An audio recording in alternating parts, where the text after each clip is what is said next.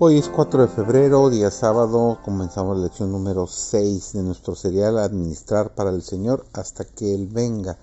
Su servidor David González, iniciamos esta semana esta lección titulada Acumulen tesoros en el cielo. La obra de transferir nuestras posesiones al mundo de arriba es digna de nuestras mejores energías. Es de la mayor importancia e implica nuestros intereses eternos. Lo que damos a la causa de Dios no se pierde. Todo lo que damos para la salvación de las almas y la gloria de Dios se invierte en la empresa de más éxito en esta vida y en la vida futura.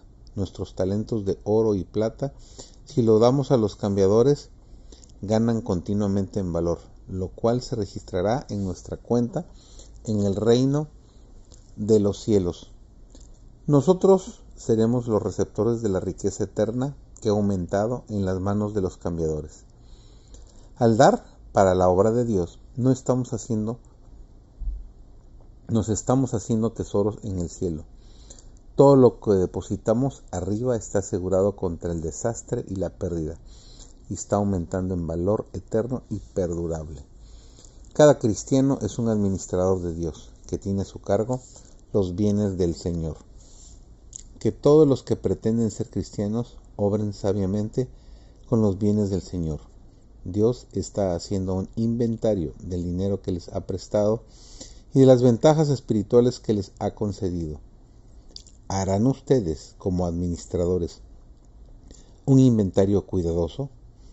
¿Harán un examen para ver si están empleando económicamente todo lo que Dios les ha encargado?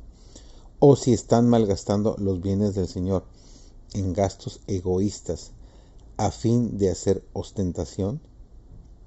Ojalá que todo lo que se gaste inútilmente se depositara como tesoro en el cielo. Dios animará a sus mayordomos fieles que están dispuestos a dar el mejor aprovechamiento a todas sus energías y dones provenientes de Él.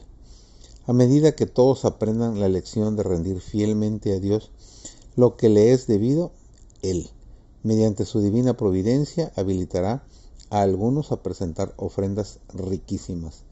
Habilitará a otros a traer ofrendas menores y tanto las dádivas pequeñas como las grandes son aceptables para Él si se entregan con el solo deseo de glorificarlo. ¿Qué puede compararse con la pérdida del alma humana? Es algo que cada uno debe decidir por su cuenta si ganar los tesoros de la vida eterna o perderlo todo a causa de su descuido, de hacer que Dios y su justicia ocupen el primer lugar en su vida. Jesús, el Redentor del mundo, observa con pesar al gran número de cristianos profesos que no le sirven a Él sino a sí mismo. Difícilmente piensan en las realidades eternas, a pesar de que Él les llama la atención a la preciosa recompensa que aguarda a los fieles que quieran servirle con sus afectos indivisos. Les muestra las realidades eternas. Les ruega que calculen el costo de un seguidor obediente y fiel de Cristo. Y dice, teniendo la referencia en Mateo 6:24, no podéis servir a Dios y a las riquezas.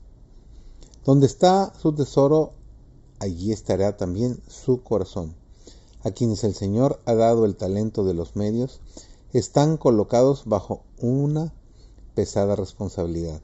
No han de invertir el dinero simplemente para la gratificación de deseos egoístas, pues todo lo que se ha gastado de esta manera es como si se hubiera sacado de la tesorería del Señor. Gracias a la soberana bondad de Dios, el Espíritu Santo obra por intermedio del instrumento humano y lo mueve a hacer pequeñas o grandes inversiones en la causa de Dios, a fin de que reditúen para la gloria de Dios. Te invito a que hagas las mejores inversiones, inversiones eternas que no se echan a perder con las corrupciones de este mundo.